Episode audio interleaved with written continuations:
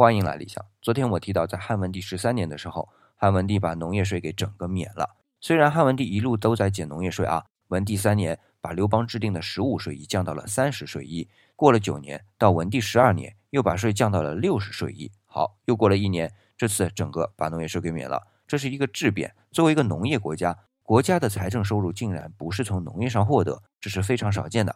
在中国历史上，名正言顺免除农业税的，从我的记忆里只有汉文帝，而且也只有在文帝朝才实施免税。到了景帝朝啊，就恢复到了三十税一。